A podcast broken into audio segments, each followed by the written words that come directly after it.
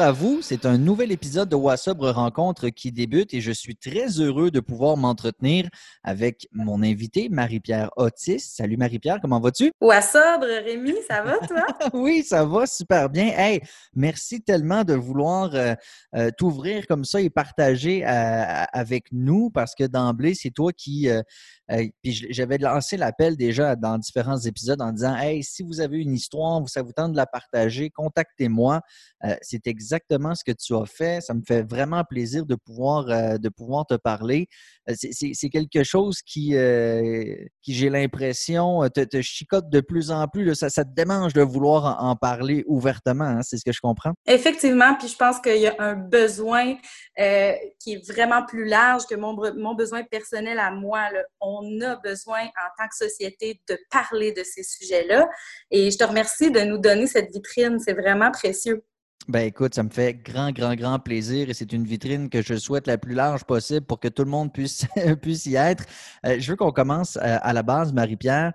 Euh, tu es de où? Tu habites où? tu as quel âge? Parle-nous un peu de toi. Là. Eh bien, moi, je suis de Québec et je viens de Québec. j'ai quitté pendant une dizaine d'années. J'ai beaucoup voyagé. J'ai habité à Montréal, mais je suis de retour dans ma ville natale depuis maintenant bientôt trois ans. Euh, donc, j'ai 35 ans et euh, voilà, je suis euh, une ex-grande voyageuse revenue aux sources et qui aujourd'hui souhaite tout simplement vivre dans le moment présent, entourée de ma famille et de mes amis. Ça me fait vraiment un grand bien d'être revenue à Québec. Bien, je trouve ça intéressant, le voyage, et on pourra en reparler dans, un petit peu plus tard dans l'entretien, parce que moi, j'ai un ami euh, qui est parti euh, en Australie, road trip, la grosse affaire. Puis je parlais avec sa soeur en me disant, je ne sais pas s'il y a, je ne suis pas psychologue, je ne suis pas psychanalyste, mais je me disais, y a-t-il quelque chose dans le fait de toujours vouloir être ailleurs, de tout le temps, vouloir être euh, partout sauf chez nous, finalement? merci, merci d'apporter ça. Oui, il y a quelque chose là-dedans.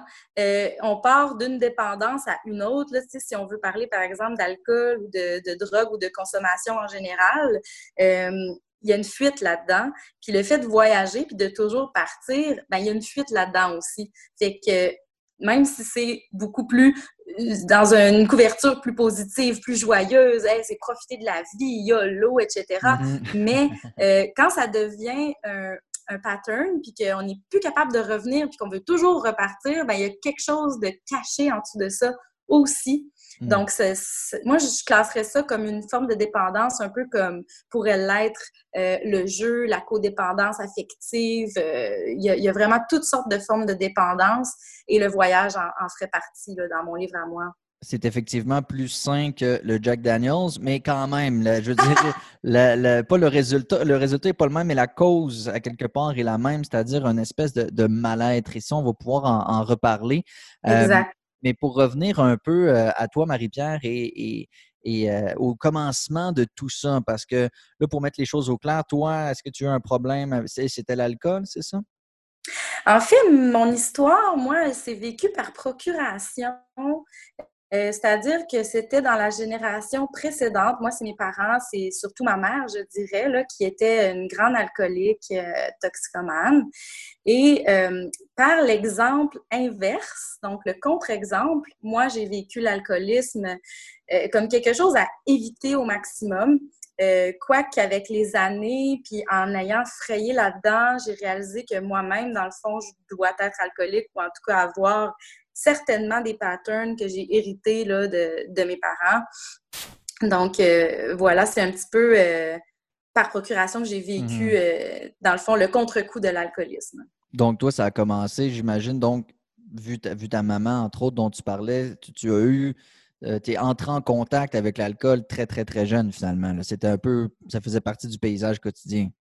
Oui, ben ma mère, elle a toujours été fière de dire qu'elle n'avait pas bu pendant la grossesse, mais euh, elle a clairement bu euh, beaucoup avant et après. Ce mhm. qui fait que même si elle n'a pas bu pendant que j'étais dans son ventre, moi, j'ai quand même été euh, entourée d'alcool toute ma vie, toute ma jeunesse, toute mon enfance. Donc, c'est très vicieux et sournois, c'est partout, tout le temps.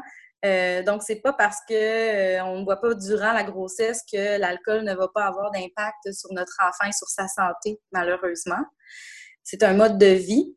Et, euh, ma mère, ben, elle, elle, en est morte. ma mère est décédée d'une cirrhose du foie en 2013.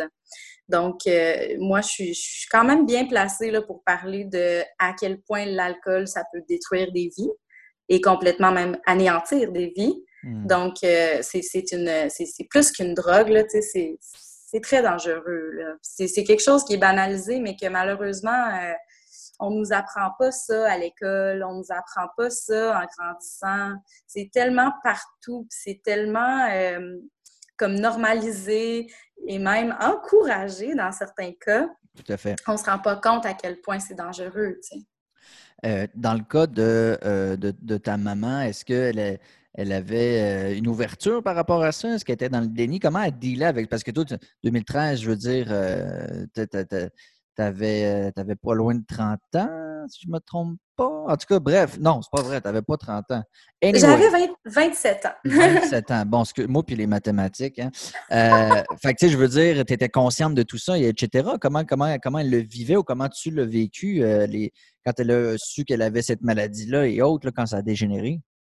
En fait, euh, je te dirais que j'étais tout aussi victime qu'elle. Euh, puis oui, elle, a vécu pas mal toute sa vie dans le déni, mais elle était consciente aussi qu'elle buvait.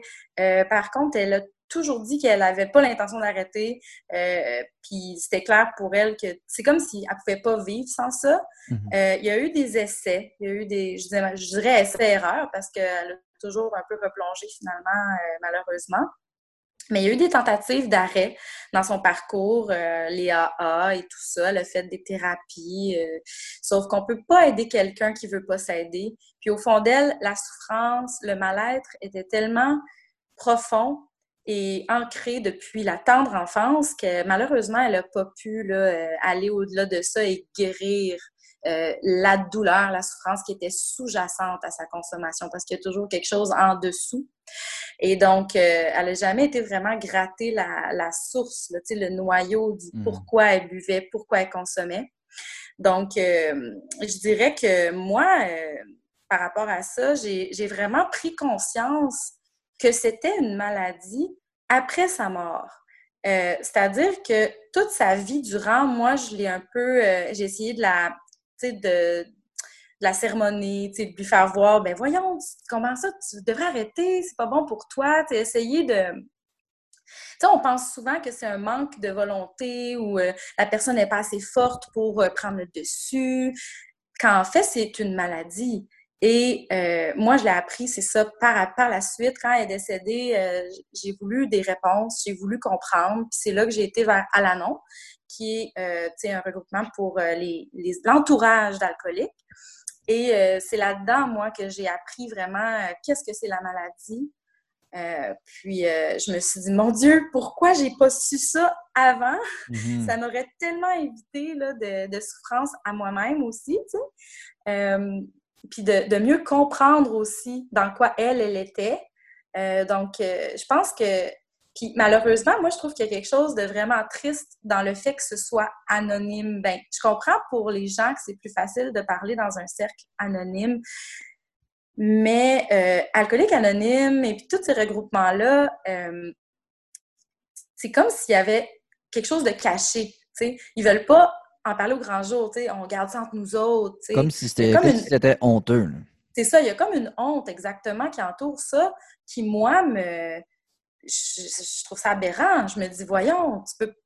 C'est comme s'il y a juste ceux qui ont des problèmes qui s'en parlent, mais tout le reste du monde est dans l'ignorance, quand en fait, ça devrait être tellement plus euh, popularisé, puis euh, médiatisé, puis comme mm-hmm. parlons-en, là. Parlons-en, puis merci de votre mouvement parce qu'on a vraiment besoin de ça, tu sais. Ben, c'est un peu l'inverse de, l'anonymat que j'essaie de faire, c'est-à-dire d'être un, tu sais, d'en parler de manière, puis ça, c'est le mot que j'utilise le plus, mais que j'ai inventé, de manière détabouisée. Euh, et, et d'en parler euh, justement fièrement. Puis, puis, effectivement, mais encore, comme tu dis, tu sais, c'est correct les, les, les, mouvements anonymes parce que, puis même dans le mouvement Wassombre, il y a des gens qui suivent, mais sont comme, hey, tu sais, nomme pas mon nom, ou tu sais, comme je suis pas mm-hmm. à l'aise d'en parler. Puis, tu sais, tout ça, c'est super personnel, puis c'est bien parfait. Mais je veux revenir à ton passage à, l'annonce. Je trouve mm-hmm. ça très intéressant parce que il y a des organismes, oui, pour les gens qui ont les problématiques, mais aussi pour leur entourage, comme tu le sais. Euh, et, quand on t'a appris là, que c'était le concept de maladie, euh, moi encore, tu sais, je suis pas médecin, puis il y a peut-être des gens à l'écoute qui sont comme Ah ouais, tu sais, c'est du temps une maladie? Comment ils te l'ont expliqué, admettons, à toi, ou comment ils te l'ont apporté pour que tu comprennes que c'est vraiment une maladie, puis c'est pas un manque de volonté? Ben en fait, euh, ce qui détermine une maladie, c'est que c'est incontrôlable. Une maladie, un malade, est-ce que tu vas dire à quelqu'un qui a euh, une maladie chronique, je sais pas moi, on va aller au à l'extrême le cancer, est-ce que tu vas dire, franchement, là, guéris ton cancer, là, voyons, c'est un manque de volonté? non, parce que la personne, elle n'est pas, elle n'a pas la capacité de contrôler ça. Elle est prisonnière de cette maladie-là. Euh, donc, c'est pas un manque de volonté. La seule guérison possible, en fait, c'est même pas une guérison, c'est la, la seule façon de pouvoir neutraliser puis vivre avec la maladie, c'est la sobriété. Mm-hmm. Et puis, euh, tu peux pas dire à un alcoolique, hey, bois juste un peu une fois de temps en temps. C'est que l'alcool a le dessus sur cette personne-là. C'est, euh, elle est complètement possédée. il n'y a pas de contrôle possible pour un alcoolique, Est-ce que ça s'appliquerait, euh, selon toi, aussi, admettons, la, on parle de différentes dépendances, le sel, mm-hmm. le sucre, le voyage, la cyberdépendance. Est-ce que ça, ça, rentre aussi dans les, dans les maladies, selon toi? Mais je pense que oui. Sérieusement, toute dépendance est née d'un vide à combler, d'un manque, d'un mal-être, d'une mm-hmm. souffrance sous-jacente. Euh, moi, je crois vraiment en la guérison. Je crois en la possibilité de quelqu'un de se sortir de, de, entre guillemets, neutraliser la maladie.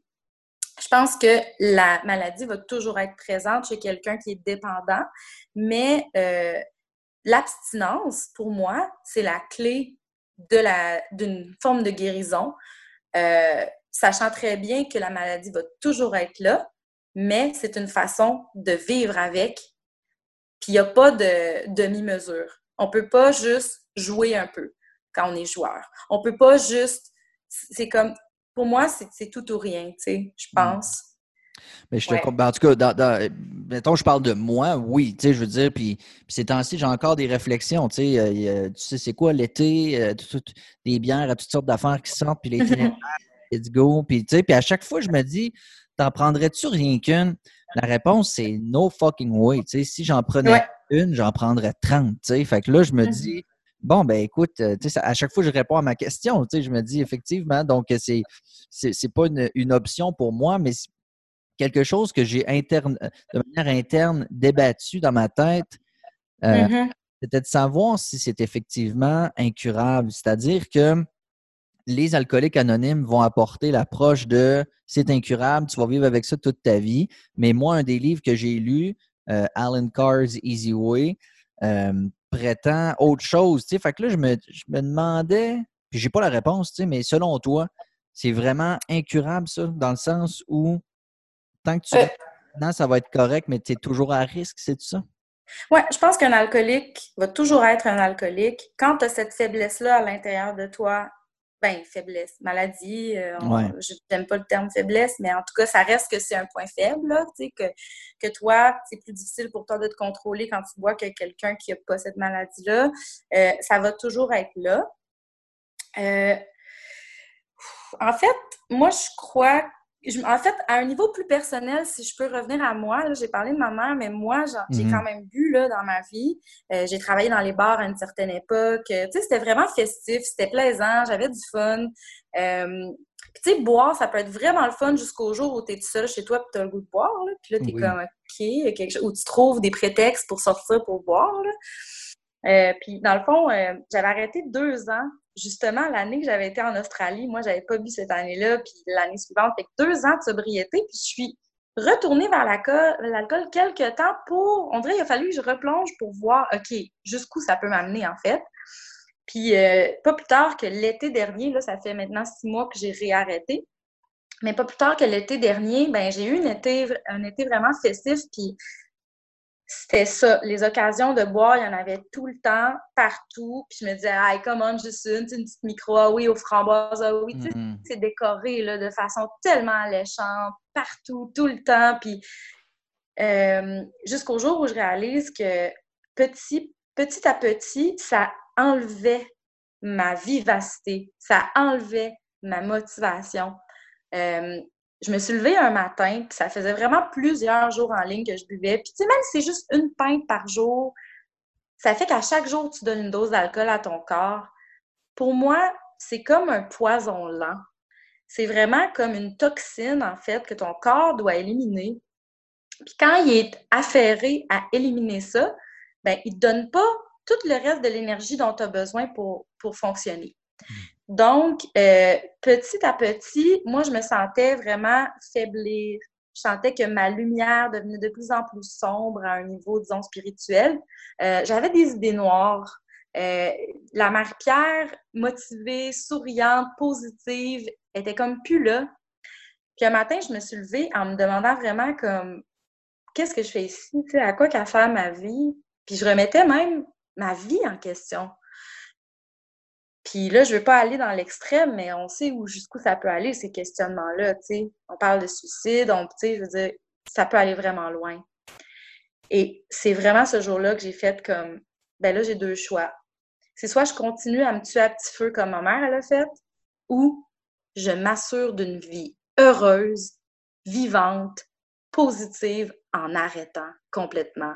J'ai décidé de sortir cette toxine-là de ma vie et ça a été vraiment un sevrage.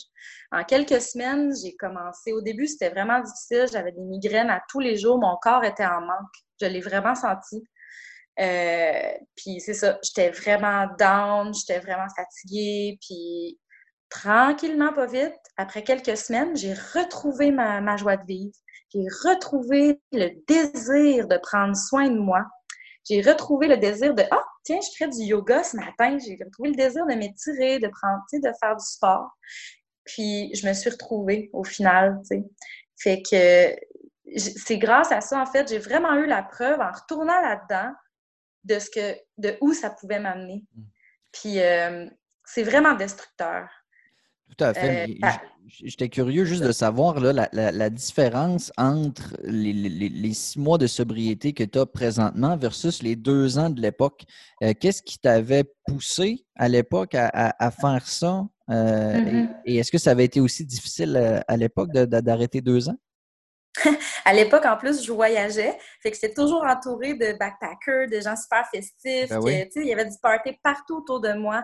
Et ce n'était pas difficile. Au contraire, c'était vraiment un choix. Ben, ma mère venait de mourir, tu sais, fait que moi, au début, je prenais un verre, puis j'étais comme, arc, pourquoi je fais ça? C'est devenu comme un dégoût naturel. J'associais le verre que je buvais à la mort de ma mère. Fait que, tu sais, comme, ah automatiquement, dans ma tête, c'était un plus un. Wesh, je veux plus ça. Fait que quand j'ai arrêté, ça a été vraiment facile. Ça a été du jour au lendemain. J'ai fait comme moi, j'arrête, puis pouf, j'ai arrêté. Puis je continuais de sortir, je continuais d'aller dans les parties, je continuais de, faire la fête, mais avec de l'eau pétillante, avec du thé, avec du. Tu sais, euh, je buvais autre chose, là, ou juste de l'eau. Mais euh, en fait, quand tu y penses, c'est juste un liquide que tu ingères. Tu sais, fait que mm-hmm. tu peux être en mode festif, peu importe ce que tu bois. Tu sais, c'est comme un peu dans notre tête aussi qu'on associe le plaisir à ça. Mais je me levais le lendemain, puis j'avais pas de migraine, puis j'avais pas de hangover, puis dans le fond, j'avais juste la fatigue qui est beaucoup plus facile à gérer que tout le reste. Fait que je me remettais vraiment plus facilement de mes lendemains de veille, mais j'avais autant de plaisir. Puis moi, j'ai souvent dit, même à mon retour, je disais, les deux années de sobriété que j'ai fait, c'était les plus belles années de ma vie. sais. Fait que, euh, en fait, au début, je me demandais, mais pourquoi j'ai recommencé? Ben, je pense qu'il a fallu que je recommence juste pour me prouver à quel point c'était pas pour moi, tu sais. Puis ça a été vraiment comme maintenant, le deuxième arrêt que je viens de faire, là, ça fait six mois, puis c'est définitif pour moi. là, j'ai vraiment pris le choix, pris la décision, fait le choix de dire, moi, ça sort de ma vie, c'est quelque chose que je ne veux plus dans ma vie, et en éliminant ça, je m'assure, j'ai comme 100 fois plus de chances d'avoir une vie positive puis lumineuse qui me correspond, tu sais. Tellement, effectivement. Puis euh, le, deux ans que tu as passé en voyage, parce que là, tu t'as dit d'entrée de jeu que tu étais une grande voyageuse. Là, tu as dit que tu étais partie après le, décès de ta mère. Est-ce que, ce, est-ce que cet élan de voyage-là s'est vraiment développé au décès de ta mère ou tu avais commencé à voyager avant? Ah, oui, ça a vraiment été à son décès, en fait. Euh, probablement comme une forme de fuite, un peu comme on parlait tantôt, mais aussi un désir de vivre les rêves que j'avais pas vécus puis qu'elle n'avait pas pu faire non plus. Euh, mais ça faisait depuis l'âge de 15 ans que je disais que je voulais faire le tour du monde. Fait que quand ma mère est décédée, ça a juste été comme euh, je le fais maintenant ou je le fais jamais. Puis je voulais comme pas remettre à plus tard ce que je remettais déjà à plus tard depuis longtemps. Fait que dans les six mois, même pas, là, quelques mois qui ont suivi, j'ai euh, acheté mes billets d'avion, puis je suis partie, j'ai fait le tour du monde en un an. Euh, le tour du monde, carrément. Oh, ouais. aïe, ben, aïe. Ouais. Fait que un an, un tour du monde, là, ça fait. Fait que tu as fait tous les continents. Là, évidemment. C'est quoi la définition de tour du monde? Sérieux, ça a l'air con comme question, là, mais c'est-tu. Euh, tu veux pas faire chaque pays quand même, là, Non, euh? non, non. Ben, tu sais, on dit tour du monde. Moi, je dirais plus le tour de la boule, là, dans le sens où je suis partie d'un bord puis je suis revenue de l'autre. OK, OK, OK. Euh, j'ai passé par tous les continents sauf l'Amérique du Sud parce que je voulais juste aller le plus vite, le plus loin possible. Et évidemment, tu sais, j'étais en deuil aussi de la mort de ma mère. Fait que c'est comme si j'ai vécu mon deuil en voyageant. en fait, je l'ai pas vraiment vécu, je l'ai fui, là. Euh, mais bref, c'était d'aller le plus loin possible. Fait que j'ai commencé par l'Afrique, tu sais. J'ai été en Afrique, en Inde, en Asie, Australie, Nouvelle-Zélande, Japon et Chine. Puis je suis revenue au Canada. J'ai traversé le Canada. Et euh, à mon retour, c'est comme si tout m'avait retombé d'en face. Euh, dans le sens où j'avais pas vraiment fait face au, au deuil, tu sais. Mais en fait, je l'ai fui encore et encore et encore. Puis tout ça a duré quatre ans. Quatre ans de voyage à triper ma vie, mais à pas faire face à ce qui m'attendait ici. Ben, c'est ça, quand le ménage n'est pas fait quand tu pars, quand tu reviens, c'est le même bordel. Hein? Exactement. Donc, tôt ou tard, ben, il fallait que je revienne, il fallait que je refasse face à tout ça. Puis ça, ça s'est fait là, il y a trois ans, lors de mon vrai retour après mon année en Australie, qui était la quatrième année de voyage. Et euh, j'ai refait face à, à, mes, à mon, mon deuil. Euh, ben, hmm. je veux dire mes deuils, parce qu'il n'y avait pas juste la mort de ma mère, il y avait comme plein de choses en même temps aussi. Là. Ben, je veux, veux qu'on en euh, reparle de ça, mais, mais juste avant, je suis curieux, la, la, place de l'alcool dans les différentes cultures, parce que là, tu en as vu plein. Mm-hmm. Afrique, Asie, Europe, c'est différent, ça aussi. Est-ce que tu as réalisé qu'au Québec, puis mettons en France, puis dans certains pays d'Europe aussi, Mm-hmm. Euh, l'alcool est omniprésent, mais si tu vas par contre dans, dans autres certains pays, c'est complètement autre chose. As-tu vu des clashs, ça, de, la place d'alcool en société?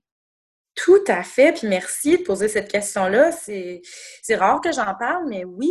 Euh, par exemple, en Inde, euh, c'était interdit.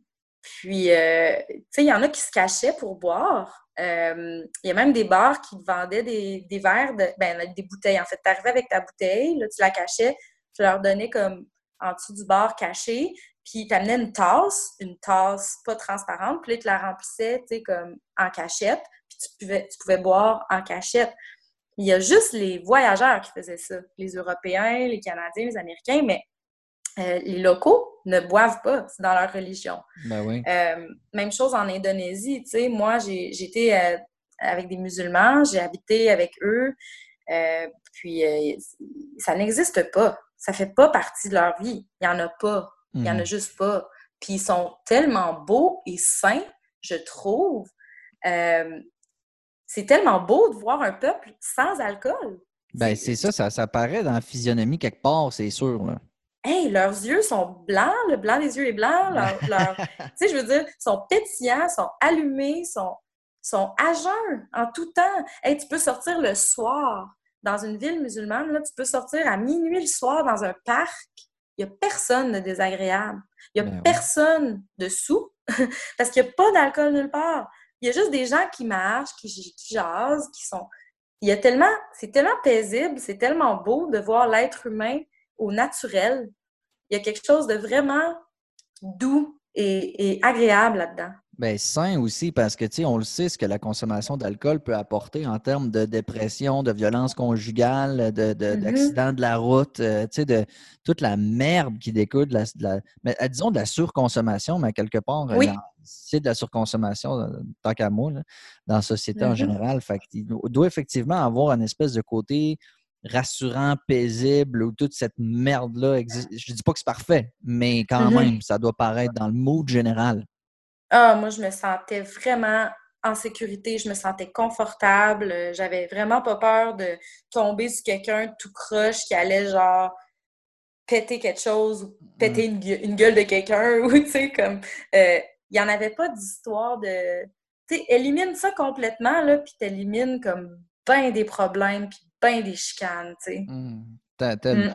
De problèmes de santé Ouais. mentale et, et autres. Alors, on voit effectivement, puis, puis moi, c'est quelque chose que j'ai réalisé même ici, c'est que euh, ça dépend toujours du contexte. Moi, j'ai grandi dans une famille où il y avait beaucoup d'alcool et ça, quand je parlais à des gens pour qui on- ça n'a jamais été présent dans leur famille, je trouvais ça fucké. J'étais comme, ah ouais, tu sais, fait on a tendance à, se, à, à généraliser ce que nous, on a vécu.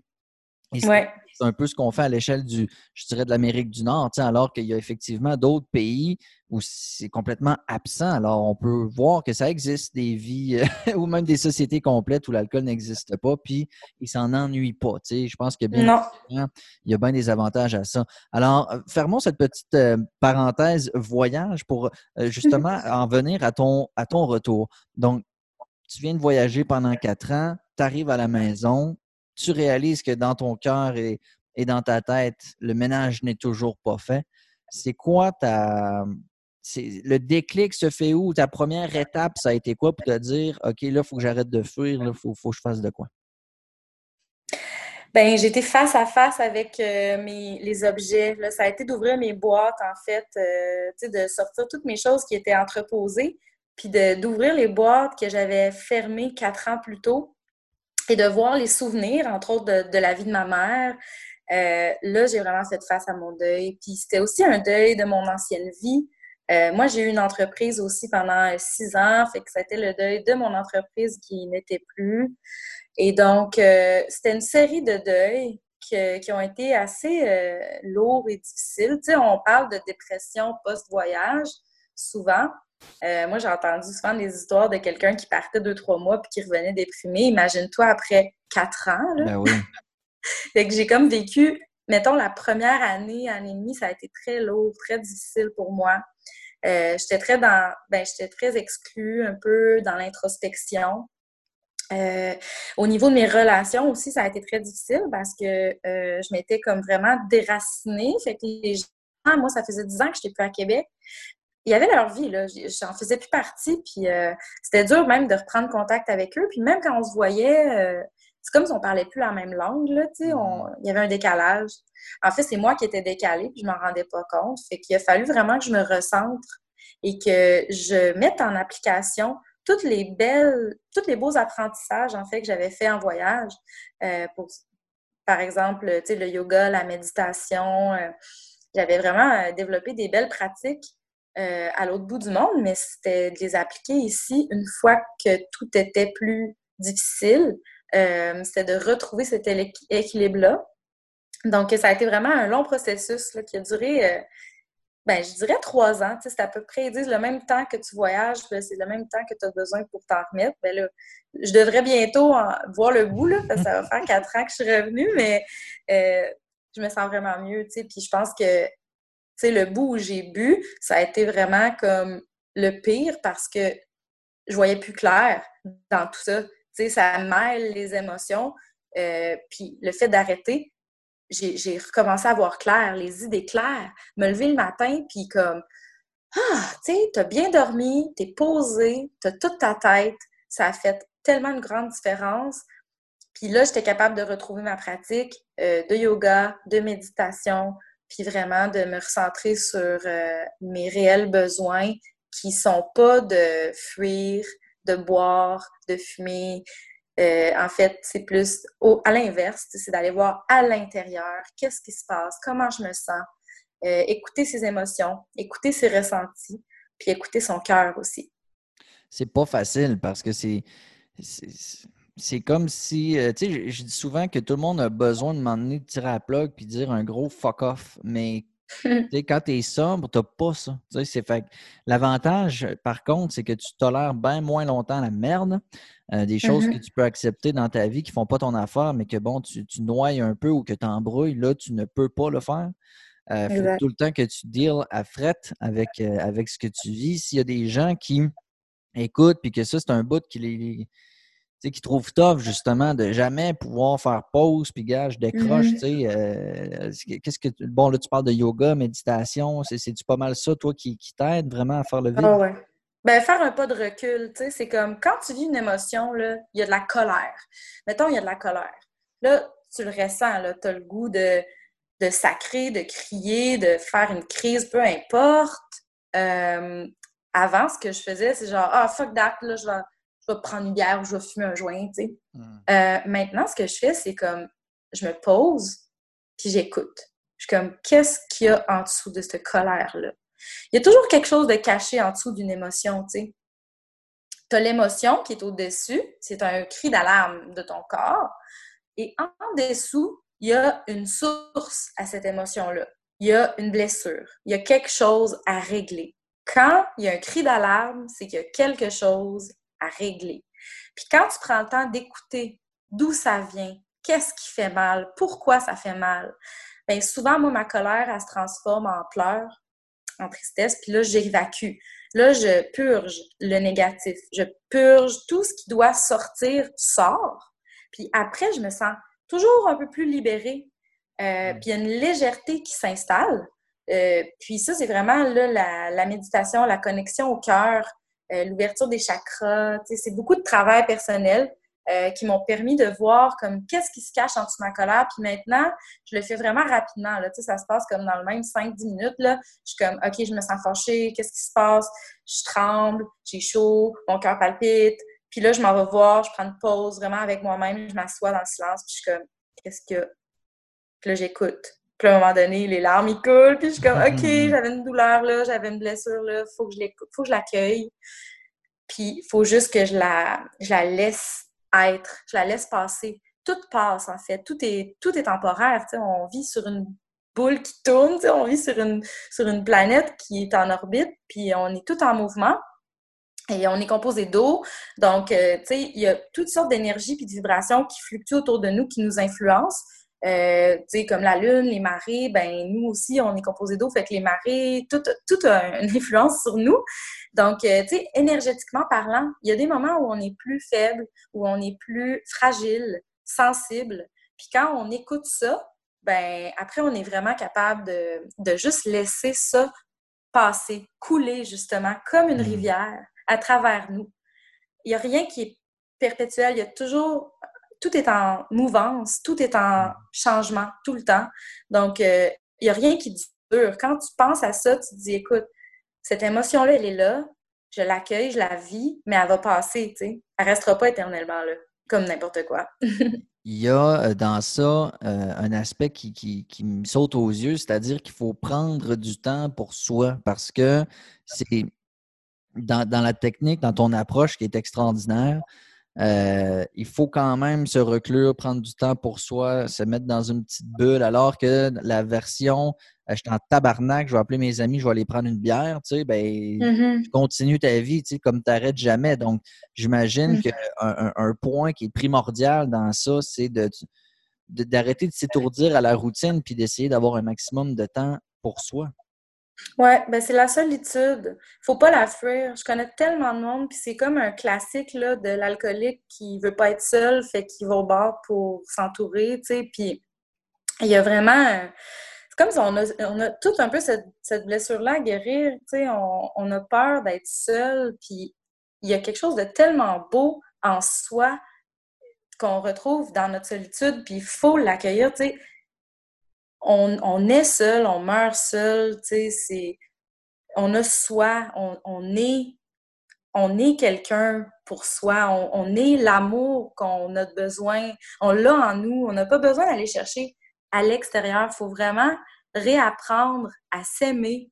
Puis euh, moi, ça a été ça, un peu mon truc dans mes voyages. Tu sais, euh, la première année, j'étais avec quelqu'un, la deuxième année, j'étais toute seule. Puis au fil des années de mes voyages, je me retrouvais vraiment isolée. J'ai vécu ce que j'appellerais de la, solitude extrême. Je parlais juste avec mon livre, tu sais. J'avais un crayon, puis quand j'avais le goût de, vivre une émotion, une colère, peu importe, mais j'écrivais, j'écrivais, j'écrivais tout ce que je sentais, tout ce que je pensais. Puis c'était une façon pour moi de, purger ce qui devait sortir, mais aussi de, de me parler à moi-même. C'était comme une conversation avec moi-même, tu sais. Fait que des fois, on a juste besoin d'une oreille pour nous écouter, mais pourquoi on serait pas cette oreille-là pour soi-même, tu sais? Se parler à soi, puis s'écouter soi.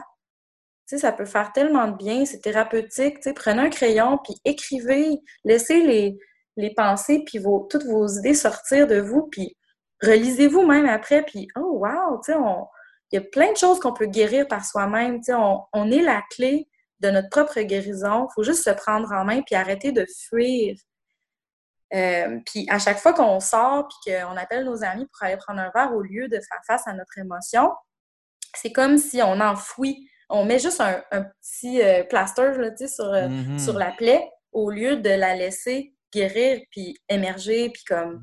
à air ouverte puis là ça ça va ça va guérir tout seul tu sais, le, le, corps a cette capacité d'auto guérison autant au niveau physique qu'émotionnel mais il faut lui laisser le temps l'espace.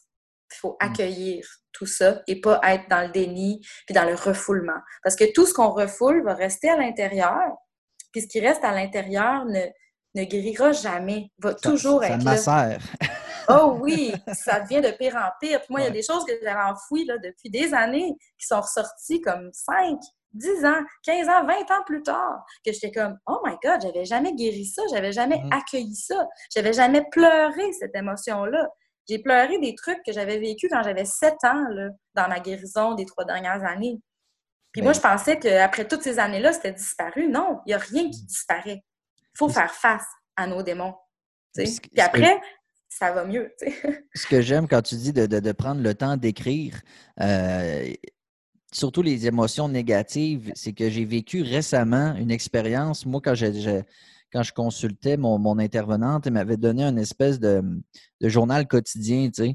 Puis il fallait que j'écrive qu'est-ce qui avait mal été, qu'est-ce qui avait bien été, puis tout ça. Puis en, en le relisant avec du recul, je me disais, ah, ya, Chris, c'est vrai que je filais pas hostie cette fois-là, tu sais. Mais mm-hmm. là, tu dis, Chris, aujourd'hui, ça va mieux. Tu sais, en fait, je suis complètement ailleurs. Donc, ça, c'est comme un encouragement, je te dirais aussi. comme stimulant de se relire, tu sais. Exact, tu peux voir ton évolution. Moi, des fois, je lis des trucs que j'ai écrits il y a 2, 3, 4 ans, tu sais, puis je relis ça, puis je me dis, waouh, le, cheminement, le travail que j'ai fait, c'est donc bien beau, tu sais. Hmm. Puis aussi, parallèlement, oh, ah, il y a des trucs que j'ai encore, que, oh, ça, je ne l'ai pas encore guéri. Mais ça te permet vraiment d'avoir comme une preuve écrite, puis un suivi sur toi-même, en fait. Puis euh, moi, ça m'aide à avancer énormément, là. Mes écrits à moi, euh, je les relis euh, religieusement de temps en temps. C'est comme lire un livre de cheminement personnel, mais c'est vraiment personnel, justement. Ça t'appartient. Puis euh, c'est vraiment une façon de voir ton évolution, de t'encourager à continuer d'avancer. Tu peux voir qu'est-ce qui s'est amélioré, puis tu peux voir qu'est-ce qui reste à travailler aussi. Fait que c'est vraiment un outil précieux. Qu'est-ce qui te fait triper là, ces temps-ci? Là, tu es à six mois de sobriété, tu as envie d'en parler, tu as envie de, de, mousser ça un peu. C'est quoi ton gros trip là, présentement? Euh, ben, tu sais, dans le fond, moi, j'ai beaucoup euh, remplacé euh, ce que je buvais, mettons, comme boisson pétillante par. ben, en ce moment, c'est le kombucha là, qui me fait mm-hmm. vraiment triper. Puis même la bière sans alcool, ça m'arrive de prendre une petite 0%, puis tu sais, le goût est là, le fun est là, tu sais, le, fait de faire d'ouvrir ma petite bière avec tout le monde, puis de faire un petit cheers. dans le fond, ce feeling-là, il est là, puis je me sens festive, même si moi, il n'y a pas d'alcool dans ma bière, mais je trinque avec tout le monde, puis j'ai du plaisir. Euh, puis avec le kombucha aussi, euh, ce que je trouve le fun, c'est que maintenant, il y a plein d'endroits qui l'ont, même en fût, tu peux avoir une pinte de kombucha au bar, une pinte de bière sans alcool dans certains bars. Euh, fait que on est dans une ère où c'est de plus en plus accessible, puis c'est même de plus en plus à la mode. Yes, mm-hmm. Dieu merci. fait que dans le fond, moi, j'ai vraiment du fun ces temps-ci avec ça. Puis, euh, en général, l'hiver, c'était aussi les infusions. Fait que je tripe vraiment, peut-être moins l'été, mais j'en fais quand même à tous les matins là, des petites tisanes, des infusions de plantes, de fleurs, de fruits. Euh, puis, dernièrement, ce qui me fait vraiment triper, c'est la cueillette euh, de trucs dans la forêt, dans la nature. Je cueille des, des fleurs ou des plantes puis, ou des graines. En tout cas, j'essaie toutes sortes de recettes naturelles, dans le fond euh, je fais de la, cuisine avec la forêt. J'aime vraiment ah, ça. Super, ça, effectivement. Puis il y a de quoi aussi qu'on va rechercher, une espèce de côté euh, dégustation, épicurisme, que moi, en tout cas, j'ai, eu ce masque-là très longtemps, mais c'est vrai, avec les mm-hmm. bières de micro, les jeans québécois, il y avait mm. le fun là-dedans qu'on peut retrouver. Euh, en faisant, tu sais, moi, du kombucha, j'en fais du maison. Puis là, c'est mm. essayer, justement, tu sais, cultiver ça, essayer un mélange de ci, de ça. Fait c'est tellement le fun aussi de pouvoir retrouver ce côté dégustation, découverte, mais dans quelque chose qui est, beaucoup plus sain, tu sais. Oh oui, puis ça s'en vient là vraiment. Euh, tu sais, moi j'ai hâte de voir ça émerger là, les bars sans alcool. Mais ben, ça existe les mocktails. il y a comme la mode du, cocktail sans alcool, fait qu'il y a toutes sortes d'expérimentations à faire, des saveurs à explorer, des nouveaux produits. Tu sais, fait que moi je dis, euh, essayer des trucs, tu sais, puis ça n'a pas obligé d'être de l'alcool pour que ce soit le fun à boire, tu sais. Euh, comme, c'est pas parce que tu bois pas d'alcool, il faut juste que tu boives du Perrier, là, comme... C'est ça, c'est ça. On a plein de choix, là, ouais. Puis, puis tu as raison de dire que ça s'en vient à la mode et que de plus en plus, ça se, ça se popularise. Moi, j'ai lu, euh, je me rappelle pas du terme, mais c'est un espèce de truc que tu mets dans tes drinks, mais qui est... Euh, c'est vinaigré. Là, sur le coup, j'étais comme, what the fuck is this? Euh, ça s'appelle euh, du shrub, S-C-H-R-U-B. Euh, mmh. Du shrub, c'est une espèce de, sirop, si tu veux, que tu ajoutes à autre chose, mais qui est fait avec du vinaigre. Fait que, tu sais, ah! aller chercher, il y a eu les bitters qui étaient très populaires, il y a toutes sortes de choses. Fait que tu peux vraiment aller chercher une espèce de, de, cocktail explosif en bouche, mais qui n'a pas d'alcool, effectivement. Fait que ça, c'est ah, super le fun. Euh, sinon, euh, tu travailles sur quoi là, ces temps-ci? As-tu un petit projet? Es-tu es, à l'emploi de quelque chose? Là, que tu fais quoi de bon ces temps-ci? ben, cet été, euh, je te dirais qu'avec ce qui se passe en ce moment, ben, je travaille pas mmh actuellement, mais j'ai plein de projets qui cogitent. je me rapproche vraiment beaucoup de la, de la, nature actuellement. Je fais beaucoup de, de de camping, euh, de petits road trips. Euh, fait que je profite de l'été au Québec. Fait que je suis un petit peu en ce moment euh, dans le vivre, le moment présent, le laisser aller.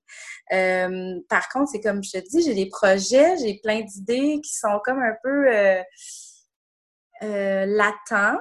Donc, mm-hmm. je pourrais vous en reparler prochainement. J'ai envie de que ça touche justement le non-alcool euh, ou euh, les, en tout cas, votre projet me parle beaucoup parce que c'est quelque chose que ça me fait longtemps que j'aimerais faire. Euh, dans le fond, démocratiser le sujet de l'alcool, puis même le, en parler de façon tellement ouverte que ce soit l'inverse des alcooliques anonymes, on dirait les alcooliques non anonymes. Ouais. puis je pense que ça, c'est un sujet qui me parle vraiment beaucoup. je ne sais pas encore exactement ce que je vais faire avec ça. Mais moi, je suis une entrepreneur dans l'âme, fait qu'il y a quelque chose qui va ressortir prochainement. Je vous tiens au courant. Bien, on va être très, très, très, très heureux d'en entendre parler. Marie-Pierre, merci tellement d'avoir pris le temps de jaser. C'est super intéressant, super inspirant. Puis je suis persuadé qu'il y a bien des gens qui vont euh, se faire pousser la réflexion après, après cette discussion-là. Merci encore, puis prends soin de toi merci à toi de m'avoir donné cette, euh, cette opportunité-là d'ouvrir mon cœur et de parler vraiment avec mon avec mes tripes. Ça m'a fait beaucoup de bien aussi. Je te ben, remercie. Puis, euh, salue tout le monde qui nous a écoutés. Merci. puis, euh, restez positifs. yes. Merci. Bye.